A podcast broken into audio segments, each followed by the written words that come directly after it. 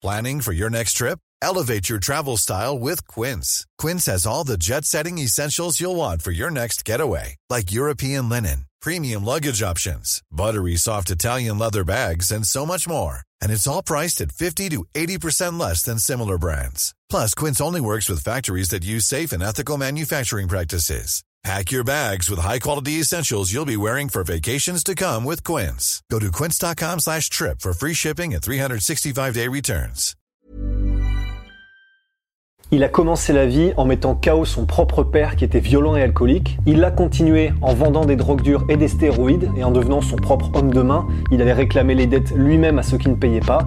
Il l'a continué encore ensuite en devenant combattant professionnel. Il a affronté Anderson Silva et il a même été jusqu'à l'UFC. Et ensuite, il a été le cerveau d'un des plus gros, du plus gros braquage de l'histoire de la Grande-Bretagne, où il a dérobé avec son gang 53 millions de livres.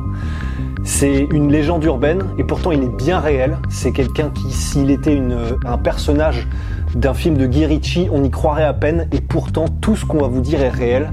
C'est l'histoire de Limeray. On va la découper en trois parties.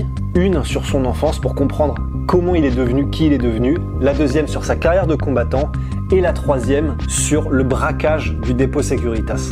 On vous raconte tout ça tout de suite.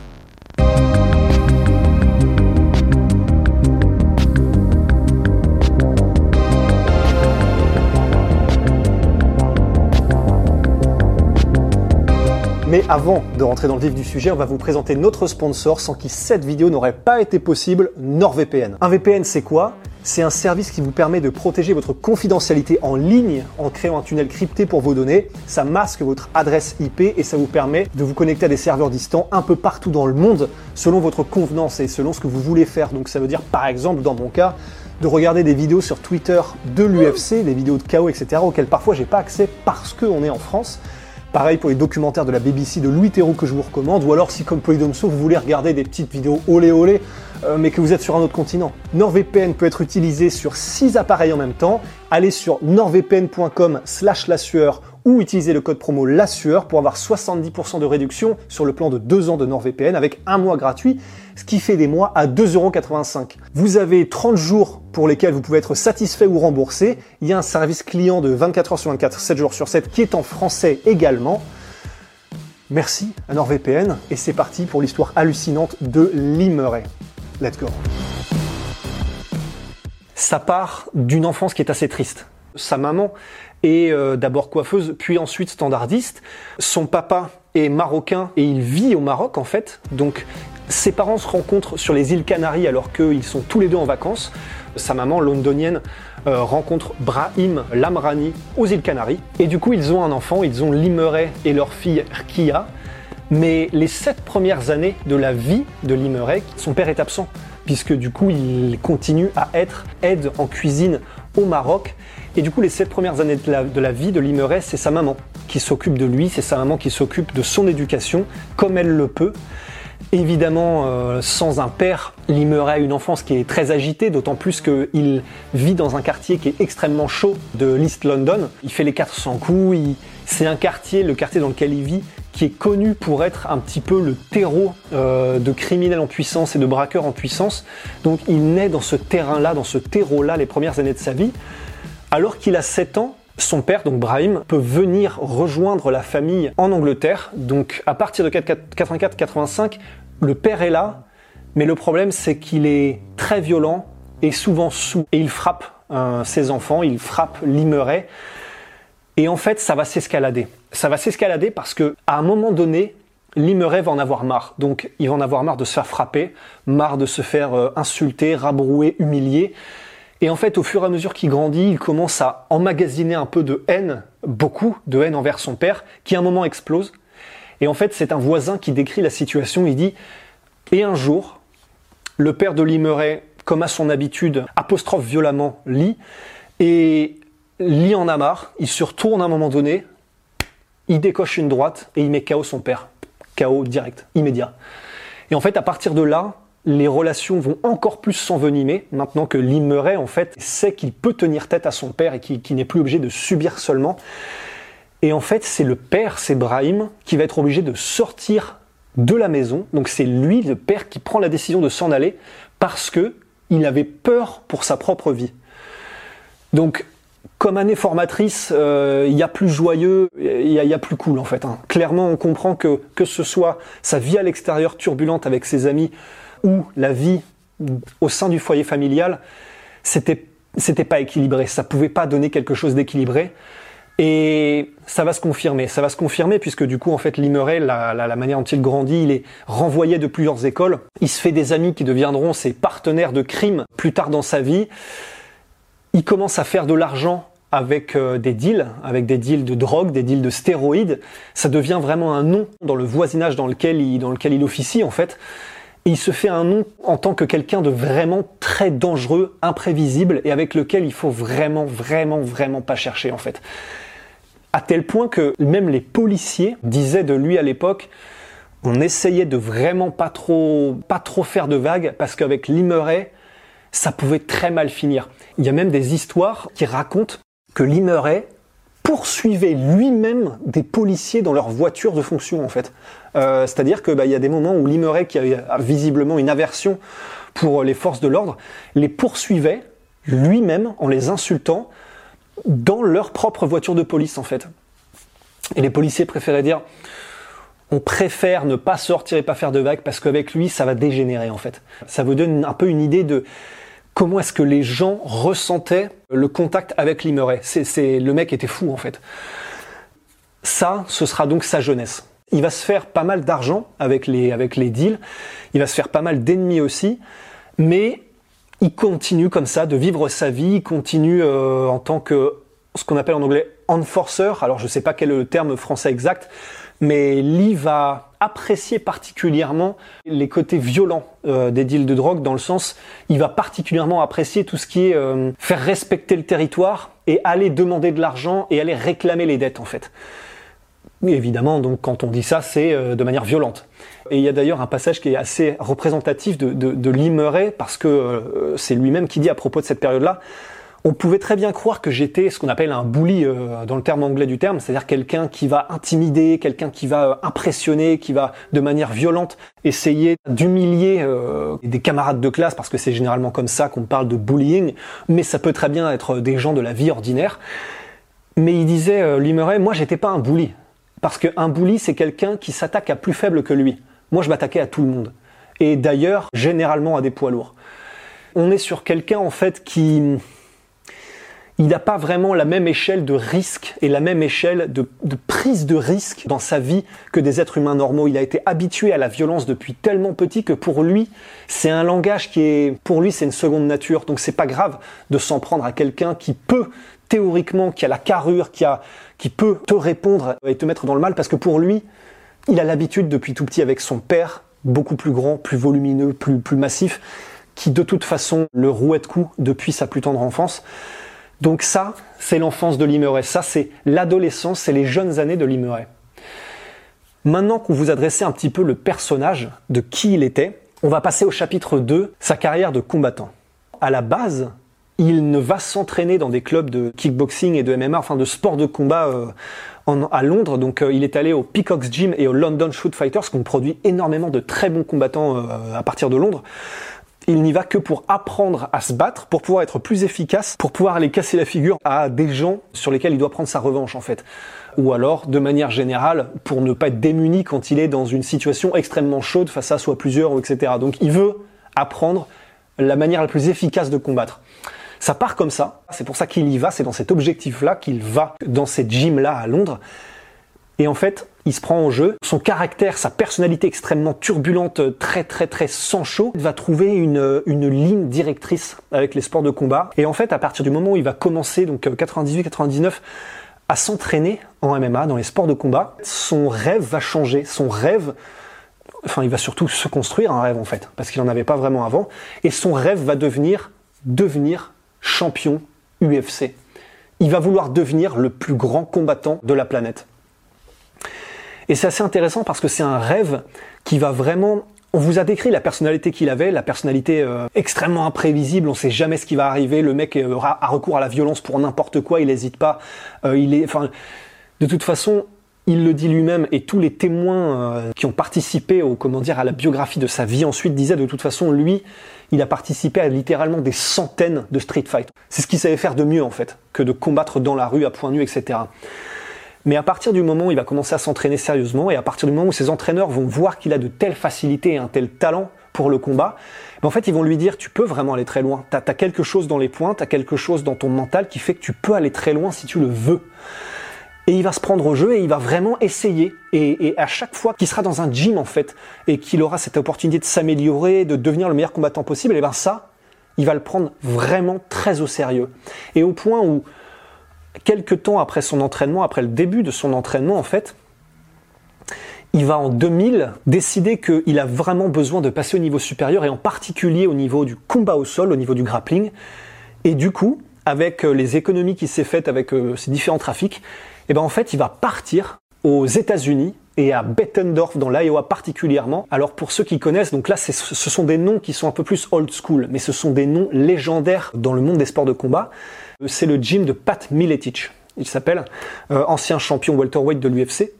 Et grâce à un contact, Limeray va donc prendre son baluchon et partir au, au camp d'entraînement de Pat Miletich il va donc rencontrer les combattants de cette écurie.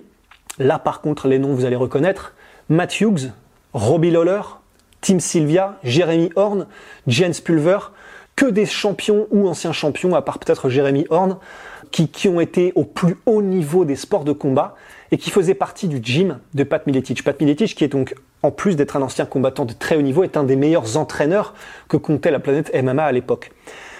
Il va arriver avec son baluchon, Limeray, il avait littéralement l'embrouille dans le sang en arrivant, euh, en arrivant dans l'Iowa, à Bettendorf. Et pourtant, Pat Miletich dira à propos de Limeray, jamais un mot plus haut que l'autre quand il était dans l'Iowa avec nous, jamais de problème, jamais rien, sage. Il était juste là pour s'entraîner, pour devenir la meilleure version de lui-même, jamais eu de problème ce qui est quand même assez intéressant de noter. Et c'est quelque chose qui, de toute façon, on le verra en fait, et même jusqu'à la fin, jusqu'à aujourd'hui, disons, on le verra. Pour lui, c'est tellement important ce rêve-là de devenir combattant pour lui que c'est la seule chose qui le maintient et qui lui donne envie de rentrer dans le droit chemin. Alors maintenant, il y a sa famille également. Mais c'est vous, vous montrer à quel point pour lui c'était très sérieux. Et donc, dans l'Iowa, à Bettendorf, en fait, il s'entraîne euh, et, il, euh, commence à acquérir vraiment un très très gros niveau avec cette équipe de, combattants. Alors, faut savoir qu'en plus, c'était bien tombé, puisque à Bettendorf, dans l'Iowa, dans le gym de Pat Miletich, Pat Miletich, c'est un mec à l'ancienne. Ah, très très à l'ancienne, dans le sens, quand vous arrivez dans son gym, en fait, si vous voulez devenir combattant pro, le seul moyen, c'est de passer dans ce que Pat Miletich appelle la battle box donc ce qu'on pourrait traduire en français par euh, boîte à bagarre, mais ça le fait un petit peu moins. La battle box, c'est si tu veux devenir combattant professionnel, tu penses que tu as ce qu'il faut, tu viens, tu rentres, tu spars dur, très dur avec des combattants professionnels et euh, des bons combattants de l'écurie de Pat Miletich. Et puis, si on voit que tu as du potentiel, tu peux rester évidemment Limeray de toute façon qui avait l'habitude euh, comment dire des, combats euh, quasiment tous les jours et qui avait déjà un bon niveau en particulier en stand-up en striking avec ses points va faire partie des, gars qui sont restés et qui sont acceptés à l'intérieur du gym de Pat Miletich. Il va progresser énormément, il va, il va prendre, euh, prendre énormément d'expérience aux côtés de ces grands champions et de ce grand entraîneur, mais euh, le problème, c'est qu'à un moment donné, en fait, même si Pat Miletic ne voulait pas de l'argent de, euh, de Limeray, il voulait pas être payé, Pat Miletic, il voulait juste aider Limeray. Mais malgré tout, la vie là-bas coûtait de l'argent. Et Limeray a dû repartir au bout d'un moment, en fait, euh, à Londres.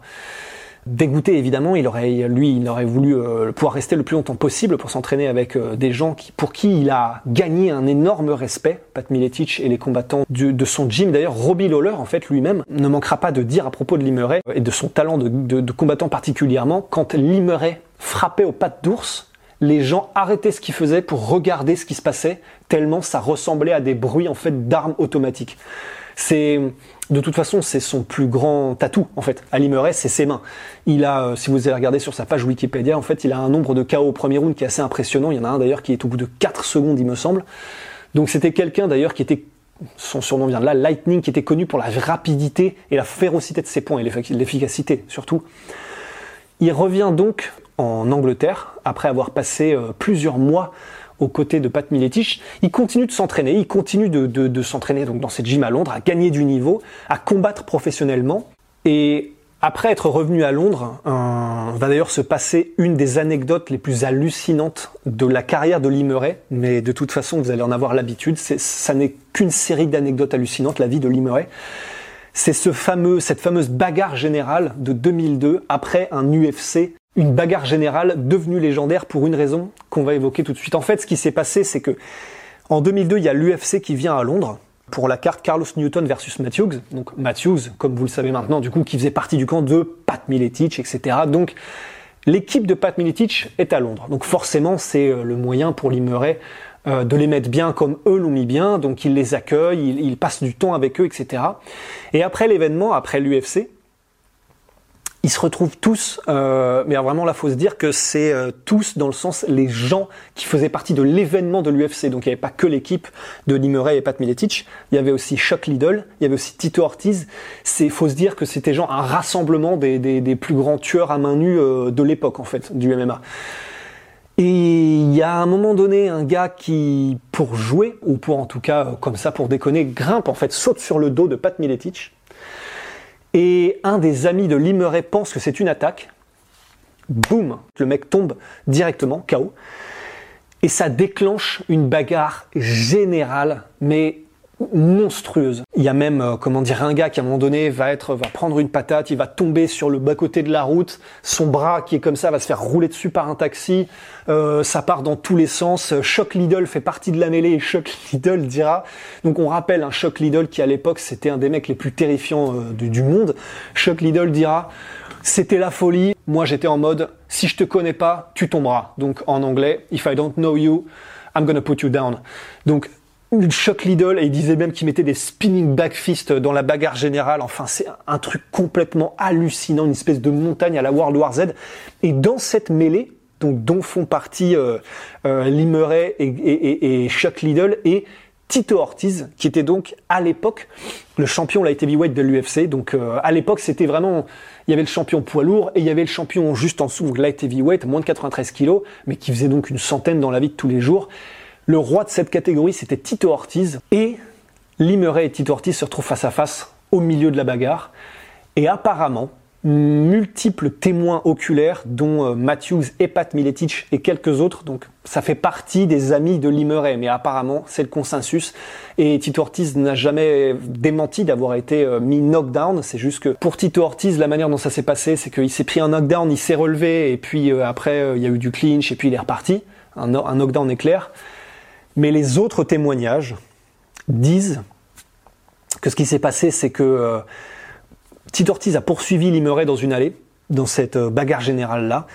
Les deux se sont mis l'un en face de l'autre. Tito Ortiz aurait voulu mettre un crochet gauche à Limeray, qu'il aurait esquivé et lui aurait rendu une combinaison en anglaise de entre 3 et 5 coups selon les témoins ce qui aurait mis knockdown effectivement Tito Ortiz. Limeray dit bah, ceux auxquels j'ai rajouté deux soccer kicks à la tête de Tito Ortiz pendant qu'il était encore au sol, avant de me faire écarter euh, pour ne pas que ça aille plus loin euh, par, par des collègues. Limeray, à ce moment-là en fait, et ça participera de la raison pour laquelle l'UFC a porté également un intérêt à Limeray, Limeray a mis KO dans un street fight le champion light heavyweight, sachant qu'il combattait en 84 ou 70 kg Limeray à l'époque, eh ben il a mis KO dans un street fight Tito Ortiz, qui était le champion, le champion euh, du moment en light heavyweight. À partir de là, la légende de Limeray, qui était déjà euh, bien établie à Londres, va faire le tour du monde. Cette histoire-là va devenir euh, le bruit de couloir, mais que tout le monde connaît dans les cercles un petit peu des sports de combat. Après ça, en fait, l'UFC va donner sa chance, tout simplement, à Limeray. Il va lui donner sa chance. Alors, en 2004, il va combattre Jorge Rivera, qui était un très bon combattant à l'époque. Et en fait, il va réussir à le soumettre au bout de deux minutes, euh, deux minutes et quelques, il me semble. Et ça aurait dû propulser la carrière de Limeray, puisque donc c'est une victoire. Il est même rentré en plus, il faisait du buzz quoi. Il est même rentré avec la tenue de Hannibal Lecter euh, dans la cage, etc. Enfin, c'était quelqu'un de très très intense. Il aurait dû, après cette victoire-là, partir, partir pour une carrière, euh, une carrière monstrueuse à l'UFC parce qu'il était beau gosse, parce qu'il était efficace, parce que il avait tout ce qu'il fallait en fait pour que ça marche.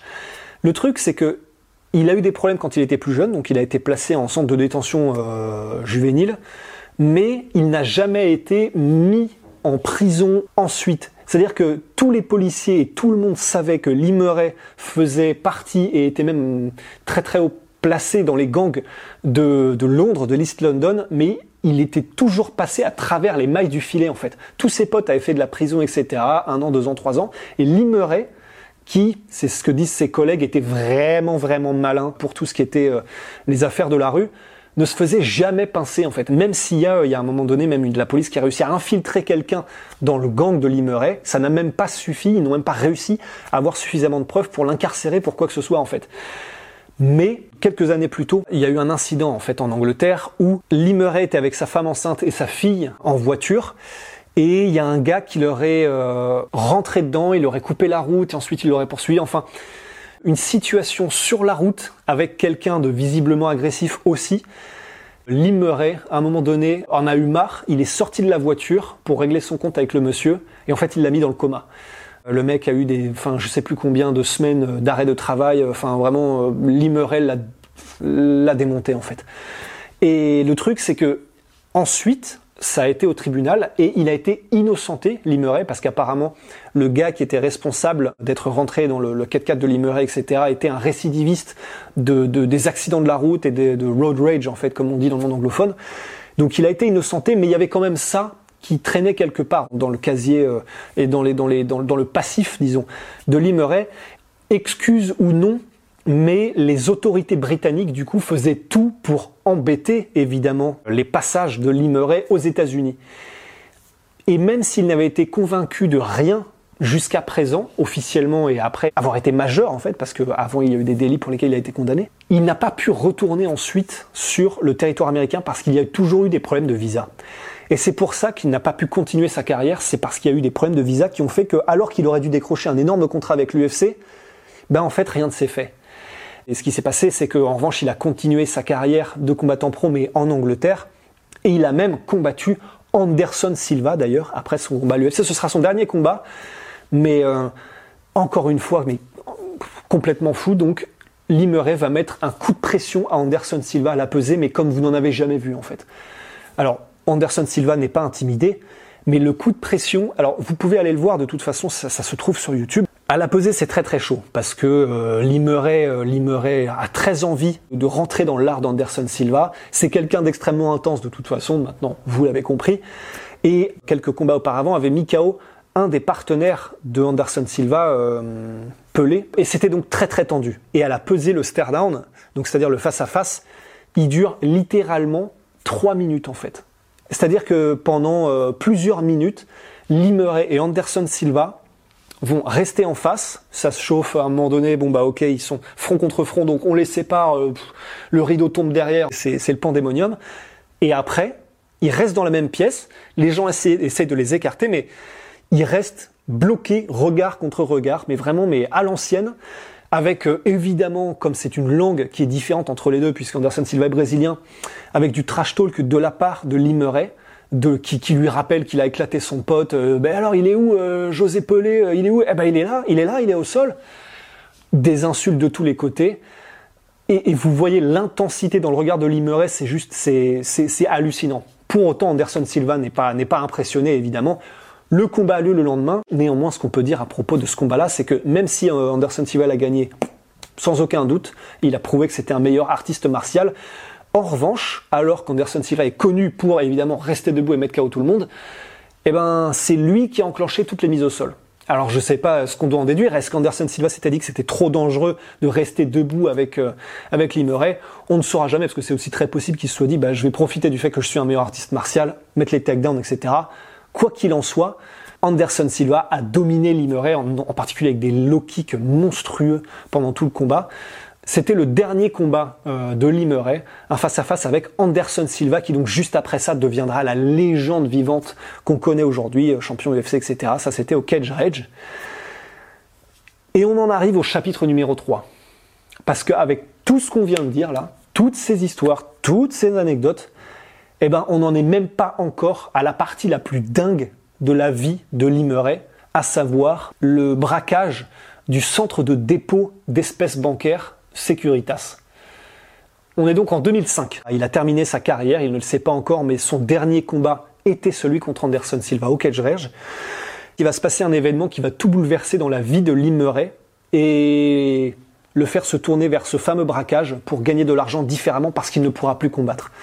On a dit donc qu'il ne pouvait plus aller aux États-Unis pour des problèmes de visa parce que les autorités britanniques lui mettent le plus de bâtons dans les roues possible lorsqu'il veut aller aux États-Unis avec par rapport à son passif et les soupçons énormes qui pesaient sur lui sans même qu'il puisse être incarcéré ou jugé pour quoi que ce soit. Mais ce sera une énième bagarre de rue en fait qui va mettre fin à tout ça et qui va changer radicalement la vie de Limeray. Hiring for your small business? If you're not looking for professionals on LinkedIn, you're looking in the wrong place. That's like looking for your car keys in a fish tank. LinkedIn helps you hire professionals you can't find anywhere else, even those who aren't actively searching for a new job but might be open to the perfect role. In a given month, over 70% of LinkedIn users don't even visit other leading job sites. So start looking in the right place. With LinkedIn, you can hire professionals like a professional. Post your free job on linkedin.com slash achieve today. En fait, en 2005, donc, il y a un moment donné où il est à l'extérieur d'un nightclub le Funky Buddha. Et à l'extérieur de ce nightclub, il se fait euh, embusquer par deux personnes qui essaient de le poignarder, par deux gars qui essaient de le poignarder. Et il arrive à se défendre en fait. Il arrive à se défendre, il arrive à les repousser, il arrive à gérer le truc, mais quand même, au milieu de la bagarre, d'ailleurs, il se fait euh, taillader, il perd d'ailleurs son, il se fait trancher le téton gauche. Mais il arrive à repousser les assaillants. Et une semaine plus tard, alors que c'est l'anniversaire d'un de ses coachs, les deux gars qui étaient venus pour essayer d'en découdre avec Limeray la, semaine précédente reviennent à la charge avec plus de monde pour obtenir leur revanche et vraiment réussir à en finir avec lui. S'en suivra une mêlée, une nouvelle bagarre générale avec plus de 30 personnes et armes blanches, au cours de laquelle Limeray se fera poignarder à différents endroits du corps, dont une à la tête. Il, il pensera même au début en fait que c'est un coup qui s'est reçu. Il se fait poignarder à la tête, il se fait poignarder et, c'est une artère qui se fait qui se couper en fait euh, dans un des coups de couteau. Pour un autre coup de couteau, c'est le poumon qui est perforé. Là, Limeray passe, il meurt en fait. Il meurt parce qu'il il est, il est, est rushé à l'hôpital. Il doit être ressuscité trois fois à l'hôpital, tellement il a perdu de sang, tellement la condition est critique. Il va donc perdre 8 pintes de sang, donc en français l'équivalent de 4 litres de sang au cours de, ce, de cet incident, de cette, de, cette attaque. Et euh, à partir de là, en fait, il va être tellement diminué physiquement qu'il ne reviendra plus au même niveau. Il ne reviendra plus jamais au même niveau et du coup, il va se tourner vers d'autres moyens de gagner de l'argent. Et dont ce fameux braquage qui va mettre au point, dont il sera le cerveau, le plus gros braquage de l'histoire de la Grande-Bretagne, où ils vont dérober avec son équipe 53 millions de livres en espèces, l'équivalent de 100 millions de dollars. Et c'est donc Limeray qui est à l'origine de ça. Alors la manière dont ici sont pris, c'est que Limeray et un ami à lui ont imaginé un plan qui était méticuleux du début à la fin. Le centre de dépôt des Securitas, c'est l'endroit où est stocké euh, tout, tout l'argent liquide avant de pouvoir être redistribué aux différentes banques. La manière dont ils vont s'y prendre, c'est qu'ils vont d'abord s'occuper du manager du dépôt. Colin Dixon, ils vont se déguiser en policier, se faire maquiller par une maquilleuse professionnelle pour qu'il ne soit plus reconnaissable ensuite, euh, par le témoignage donc de ce gars-là lorsqu'il sera libéré. Ils vont utiliser une fausse voiture de police. Une fois que Colin Dixon sortira après une journée de travail du dépôt Securitas pour rentrer chez lui, il va se faire mettre sur le bas-côté et arrêter en fait par une voiture de police qui met donc le gyrophare. Colin Dixon pense que c'est une simple opération de routine pour un phare cassé ou un truc comme ça. Évidemment, en fait, c'est Limeray, un de ses associés, déguisé en policier et euh, maquillé, qui vont donc le mettre dans leur voiture de police, lui faire comprendre que ça n'est pas une opération de police de routine. Il a intérêt à se tenir à carreau parce que c'est un 9 mm.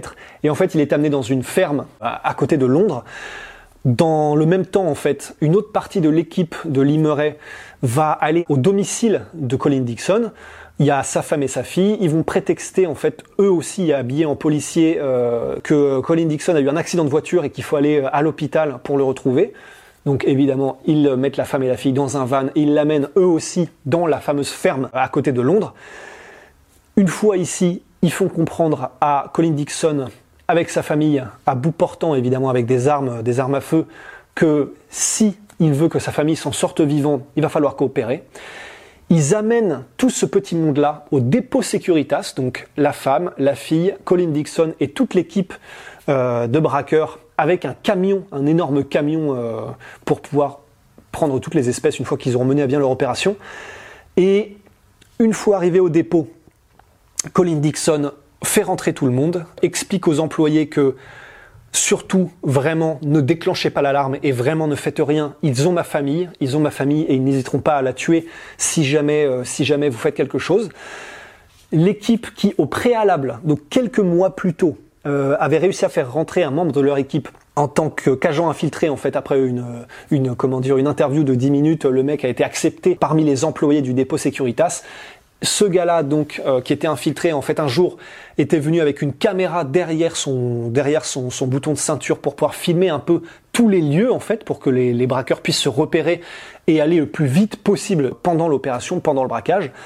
Donc il savait exactement ce qu'il faisait où il fallait aller comment ça se passait et donc tout ça va très vite en fait. Tout ça va très vite et au bout de, euh, au bout de plusieurs minutes, ils ont déjà eu accès au coffre. Ils ont vidé le plus d'argent en petites coupures euh, qu'ils pouvaient, mis tout ça dans des grands sacs, mis tout ça dans des casiers et rempli leur camion à rabord du plus de billets possible. Euh, leur seule erreur ce jour-là, en tout cas, ce sera qu'ils n'avaient pas prévu un camion plus grand, puisque donc même en ayant rempli le camion à rabord de billets, en fait, ils n'ont pu vider que le quart du dépôt mais ça fera quand même donc cette fameuse somme, de 53 millions de livres. En fait, ça se passe très bien. Jusque-là, ça se passe très bien. D'ailleurs, il n'y a aucun coup de feu qui est tiré, tout se passe à merveille, vraiment leur plan fonctionne de A à Z pour ce qui est du braquage en lui-même.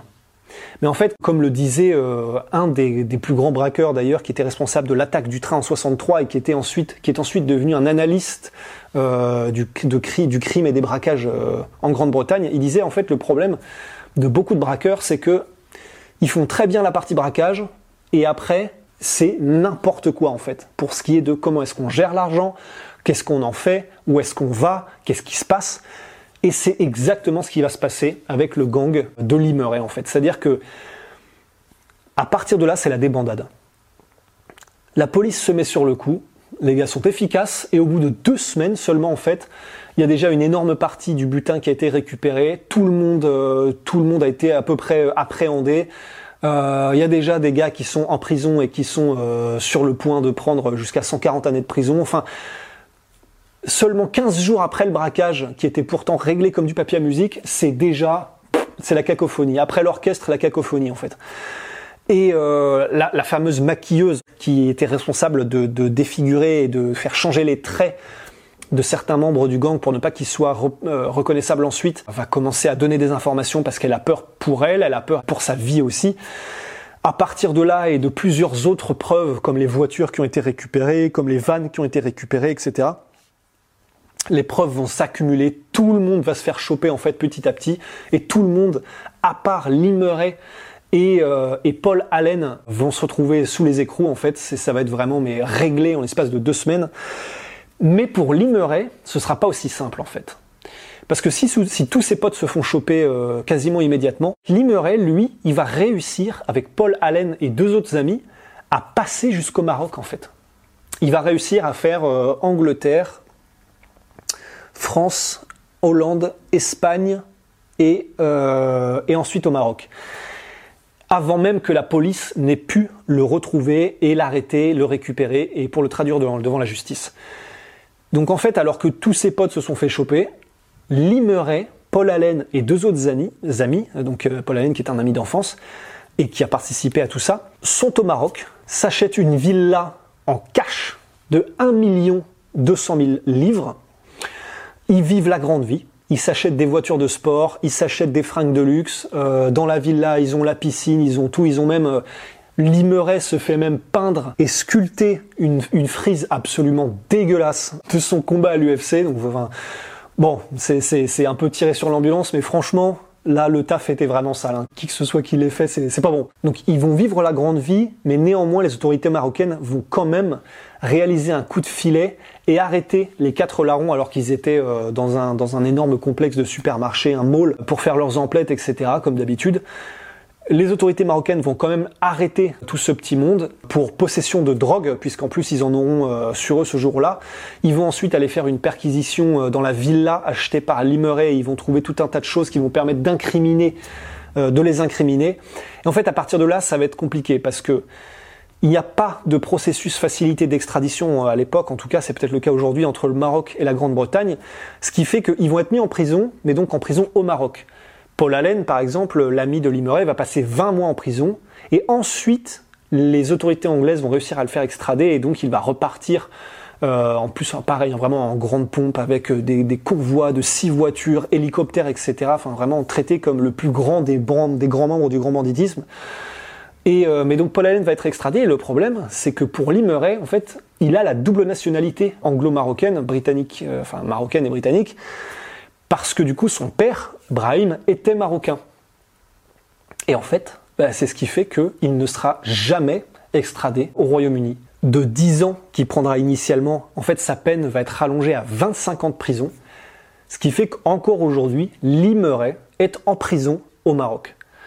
Alors évidemment, euh, les histoires continuent. Hein. Il y a un moment donné où il a essayé de s'évader parce que du coup des potes à lui euh, lui ont glissé des petites scies à métaux dans des biscuits et du coup euh, il voulait s'en servir pour scier les barreaux et s'évader. Il avait même perdu du poids spécialement pour pouvoir s'infiltrer entre les barreaux de la prison, mais ça n'a pas marché. Enfin, des histoires à la Limeray en fait. Mais voilà, encore aujourd'hui en fait, à l'heure où on se parle, Limeray y est il est toujours détenu, il est toujours au Maroc.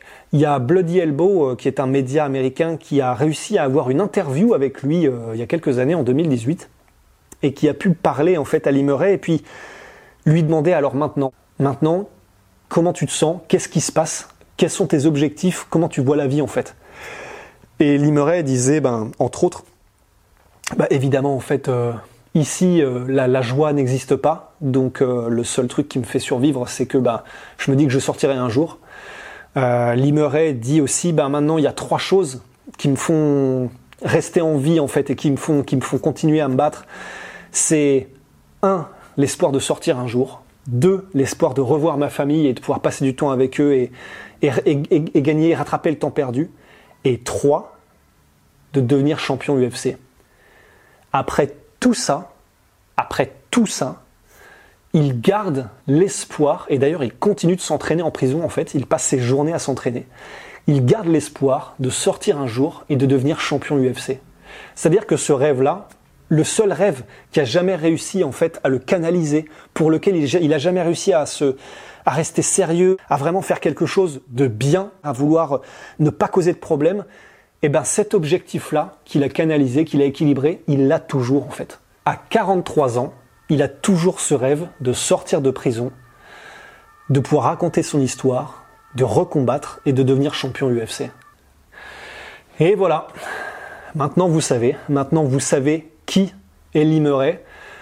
Maintenant vous savez qu'en fait, euh, bah, ce genre de personne, ça peut exister. Bon, il y en a, il y il y en a une dans l'histoire en fait. Hein. Mais euh, combattant UFC, braqueur responsable du plus gros casse de l'histoire de la Grande-Bretagne, un homme qui a plus d'anecdotes que de poils sur le corps, bah, ça existe, c'est Limeray, et on espère que vous avez apprécié euh, ce nouvel épisode du conte du père Rusty. Il fallait absolument qu'on fasse quelque chose dessus parce que c'est beaucoup trop légendaire pour être laissé de côté, même si c'est un combattant qui n'a pas percé à proprement parler. Voilà, on espère vraiment que cette vidéo vous a plu. Si ça vous a plu, euh, bah, lâchez le like, euh, abonnez-vous à la chaîne si vous n'êtes pas abonné, ça nous aide énormément. Et puis si vous voulez qu'on fasse un compte du père Rusty sur quelqu'un en particulier que vous avez en tête, laissez-les en suggestion en commentaire. Et puis euh, bah, je vais vous laisser réfléchir sur cette histoire et puis l'ingérer un peu parce que c'est tellement du délire que ça va vous paraître fake. Mais donc j'imagine que vous êtes déjà en train de regarder sur internet, etc. Quoi qu'il en soit, à bientôt pour un nouveau compte du Père Rusty, un nouveau podcast ou quoi que ce soit d'autre. Et puis, bah, prenez soin de vous et à bientôt.